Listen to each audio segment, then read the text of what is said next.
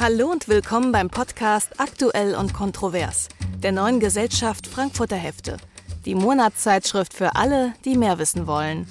Nichts ist mehr, wie es war. Am 24. Februar 2022 brach eine große politische Vorstellungswelt zusammen – dass nach den Verheerungen und all dem Leid des Zweiten Weltkriegs der Krieg als Instrument politischer Willensdurchsetzung ein für allemal aus dem Werkzeugkasten der Politik verschwunden sei. Der Politikwissenschaftler und Philosoph Herfried Münkler hat in seinem Beitrag für die Aprilausgabe Putins Angriff historisch eingeordnet und gefragt, handelt es sich tatsächlich um eine Zäsur? Zitat Münkler Es gibt in der Geschichte viele Zäsuren, also Einschnitte oder Brüche, nach denen vieles anders ist als zuvor. Aber wir nennen das keineswegs immer Zäsur oder Zeitenwende. In der Regel ist die Verwendung des Zäsurbegriffs mit einer erheblichen Erwartungsenttäuschung verbunden. Zäsur heißt, es ist etwas eingetreten, was uns überrascht hat, womit wir nicht gerechnet haben und dessen Folgen uns nicht unbedingt erfreuen. Wenn wir glauben, dass es im Zeitenlauf einen gesellschaftlichen und moralischen Fortschritt gebe, dann sind Zäsuren Enttäuschungen dieser Fortschrittsvorstellung. Und dieser Bruch ist irreversibel. Rückgängig machen lässt er sich nicht, allenfalls flicken. Das Eingeständnis der PolitikerInnen, dass es so wie bisher nicht weitergehen kann, verstärkt dann wiederum die Einschätzung, dass es sich tatsächlich um eine Zäsur und nicht etwa um eine zeitweilige Unterbrechung handelt, nach der alles nach einiger Zeit wieder seinen gewohnten Gang gehen wird.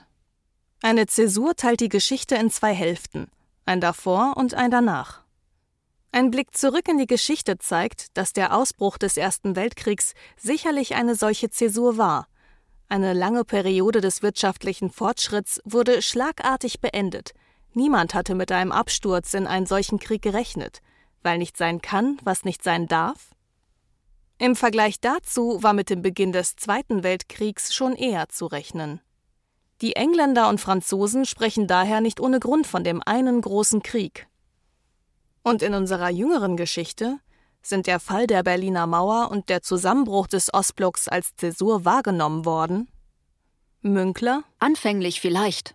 Aber dann setzte sich schnell die Bezeichnung friedliche Revolution durch, mitsamt der Vorstellung, der 9. November 1989 sei der Endpunkt einer längeren Entwicklung gewesen, die für einige auf der Danziger Leninwerft und für andere mit Gorbatschows Politik von Glasnost und Perestroika begonnen hatte. Dem Anschein nach war es eine Zäsur, aber bei genauerer Betrachtung doch eher der Endpunkt einer längeren Entwicklung. Umgekehrt gibt es Ereignisse, die erst im Nachhinein als eine umfassende Zäsur begriffen werden, etwa 1917, 1918 der Zerfall dreier Großreiche, das Reich der russischen Zaren, der Donaumonarchie der Habsburger und dem Osmanenreich. Münkler der Zerfall der Sowjetunion und Jugoslawiens zu Beginn der 90er Jahre zeigte dann, dass der Untergang von Großreichen eben doch tiefe Zäsuren waren.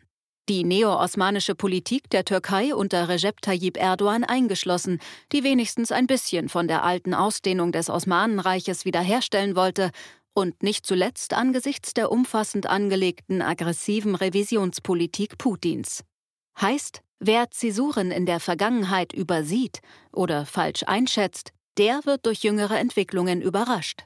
Zurück in die Gegenwart. Ist der Angriffskrieg Putins eine Zäsur oder ein begrenzter Rückschlag, nachdem in nicht allzu ferner Zukunft wieder dort angeknüpft werden kann, wo wir uns vor einigen Wochen noch wähnten?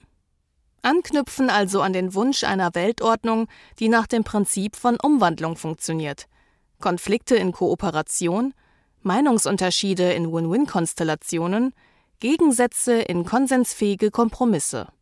Eine Weltordnung, in der all dies durch ein hohes Maß an wirtschaftlicher Verflechtung garantiert wird. In einer globalen Ordnung der reziproken Abhängigkeit spielt militärische Macht eine nachgeordnete Rolle. Es ist erstaunlich genug. Selbst der vier Jahrzehnte währende Kalte Krieg konnte dieser Vorstellung nichts anhaben. Rüstungsanstrengungen wurden damit legitimiert, dass sie eine Sicherung gegen die Führbarkeit eines Krieges sind, und man vertraute darauf. Seit Ende Februar 2022 ist all das dahin. Die entschiedene und entschlossene Reaktion des Westens machte den russischen Angriff auf die Ukraine dann definitiv zu einer Zäsur. Im Rückblick stellt sich, und auch das zeichnet eine Zäsur aus, so manches anders dar. Vorhergehende Äußerungen und Handlungen Putins erscheinen mit einem Mal klarer. Seine hegemonialen Intentionen treten eindeutiger hervor. Auch das eigene politische Agieren und Reagieren werden jetzt kritischer betrachtet. Und man fragt sich, wie nur hat man diesem Mann jemals trauen können? Es wird vermutlich Jahrzehnte dauern, bis das Projekt einer regelbasierten und auf Werte begründeten Weltordnung wieder eine Chance auf politische Realisierung hat. Bis dahin werden verbindliche Regeln und Werte das Kennzeichen einer Ordnung sein, die auf Europa und vielleicht noch einige andere Räume begrenzt ist.